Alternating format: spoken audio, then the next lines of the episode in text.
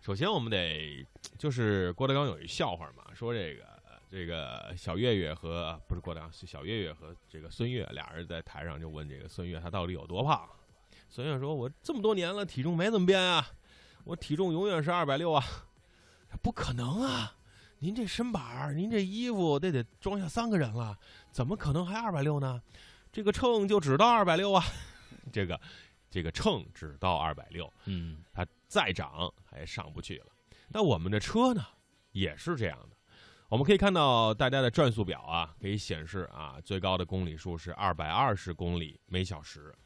但是这个转速表是怎么来制定的？它到二百二之后，它真的就上不去了吗？会不会有电子限速呢？在这一块儿，需要我们大家去探讨车的限速和道路限速如何能够相辅相成，进行一个匹配。呃，这个问题，我想两位也也有些研究啊，毕竟在开车也这么长时间了，和我们来聊一聊关于这样的一个话题。首先说一下这个车限速的历史到底是怎么来的呢？老倪，嗯呃，车限速呢，基呃最早的时候，其实我我查了一下资料哈，这嗯个这个具体是怎么回事儿，我这个还不能太确定。嗯就是说以我的这个查资料的这个呃结果来看呢，其实就是一个汽车的最大输出功率。嗯当时就看这个发动机它呃这个呃空转的时候，它的最大输出功率是多少，嗯然后来设定的这个比它这个最大输出功率啊、稍微低一点点啊，比你的车的实际的开的这个速度稍微的要呃低一点呃高一点点的这么一个呃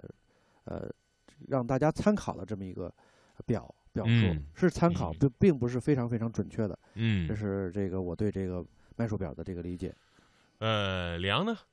你开车都比较快啊，你能把一什么车都开到一百二，嗯，嗯那必须的啊？都能开报表了， 报报表表底就一啊百二，报表就是指针儿把那个表给弄破了。 表出来了，呃，对， 嗯呃， 这个电子限速不是咱们说的那个最高最高车速对是，吧？这最高限限速啊，，对嗯最高这个，它一般其实刚老倪说的，我我个人也比较赞同，就是嗯一个它的发动机的发动机的一个最大输出功率嗯嗯哦啊，可能它比这个功率可能要稍微飙高一点儿，嗯然后就是它不至于让你出现爆表的情况嘛啊嗯， 基本就这个意思吧。嗯嗯，等于说是一个非常这个理性的机械的参数啊。对，它等于就是说，其实所以说这个它的最高最高车速数值也代表了一个车的性能。嗯，对你像有的车标底可能就二百嗯啊，有的车标底最夸张了，我记得是五300百还是六百嗯啊？对啊， 五百。好，现在我们来一个比拼啊，听众朋友可以把你现在开车啊，安全情况下，把你这个时速表啊拍过来，让我们看一看，看看谁的最高。这个限速是能够达到一个这个比较值是比嗯较大的啊，我们可以发送一个手机的支架嗯，呃我看谁发来转速表呃啊？啊，不不能发转速表啊，时速表，但是呃赶紧发啊！但是有一个问题就是啊，你说为什么大家无论是什么车，基本上都处在这个二百二到二百四这样的一个区间？那你说一辆 QQ 蜜啊和一辆法拉利，呃，这两个车这个。这个限速都是一样的，这有可能吗？都都能够达到这个高度吗？是不是限到这个时速就能够达到这个高度呢？ QQ 的话，不是它这种车 QQ 的话，可能它标的也就是二百二、二百四，嗯嗯，但这种它它功率它轻啊，嗯，然后排量小，你你放在马力机上，就是玩玩命让它跑，估计也能跑到个一百一百七八，反正我在高速上见过跑过一百四五的，嗯， QQ 啊真的零点八的， ，QQ 啊，对罚死他。。我真见过 啊当时我跑一百二，那嗯从我身边一下就过去了。我嗯当时愣了一下，我说我被 QQ 给秒 了。其实这个我我的理解就是，其实这个车和车，比如说嗯不是品牌它来分的，嗯，嗯这是首先这一第一点是吧？嗯大这个大为的二八自行车不一定比李阳老师的这个。呃，大这个奔大奔就差嗯是为什么呢？是因为这个其实是一个这个呃嗯，它是有一个词儿叫阻力功率。嗯嗯阻力功率呢，其实这对专家又来了，专你家要想说我对吧？嗯就是最大的输出功率和汽车这个嗯最高、最高时速的匀速得出来的一个这个风阻的，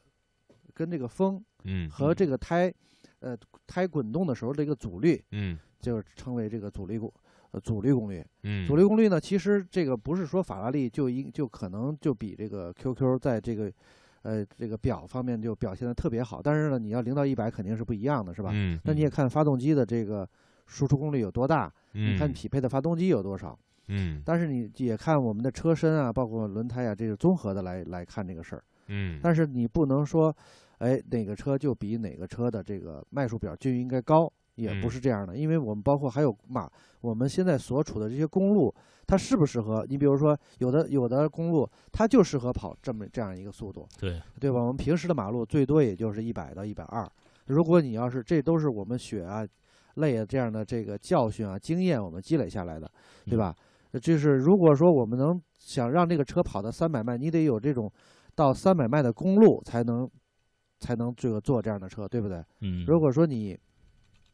你这个公路和你的路况没有达到那种标准的话，那么你的这个车可能就不在公路上了。嗯，可其能实有就时候对，我们限速啊，这公路上，比如说限速一百，可能你开到一百一十四啊，嗯也没有问题啊，就是浮动百分之十的这个区间是没有问题的。但是怎么样以嗯安全为主，都得考虑了。嗯，哎，有的朋友不是让你开到你的最高限速啊，那你那们那可不行。你们想干什么？你们大早上的，是对你们把转速表发过，呃，这个时这个时时速表时速表发过来，让我们看一看你的最高限对，速就是多哎看少那。表头最大是多少。然后那对个还有朋友发一 DS，这是一新车，你能照的清楚点吗？实在是看不清啊啊，看到了二百四啊，还不错。嗯、呃，还有一个问题啊，比如说我这车开到一百二，这个这个一百二就是我的时就是实时时速吗？这个是不是会高一点或者低一点呢？哎，呃，这一块儿实际车速的话嗯应该是低。为一什么般呢？情况下，如果你没有做过改装的话，没有嗯改动的话，为什么？因为它它有一个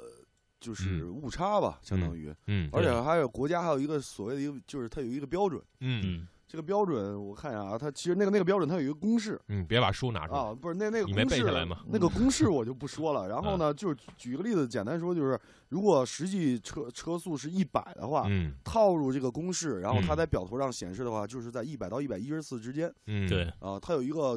国家是有一个像是一个要求吧，就是嗯说行业标准对嗯这个车速表指示的这个车速不能低于实际车速，所以说一嗯般厂家都会把它设设高。嗯，哎，这个也是不是可以这样理解？就是我们的厂家啊，为了这个考虑啊，故意设计和这个工业偏差，包括轮胎磨损，它会把这个显示的车速远远要高于你的实际车速，这实是就是为了你的安全考虑。对对吧？对比如说你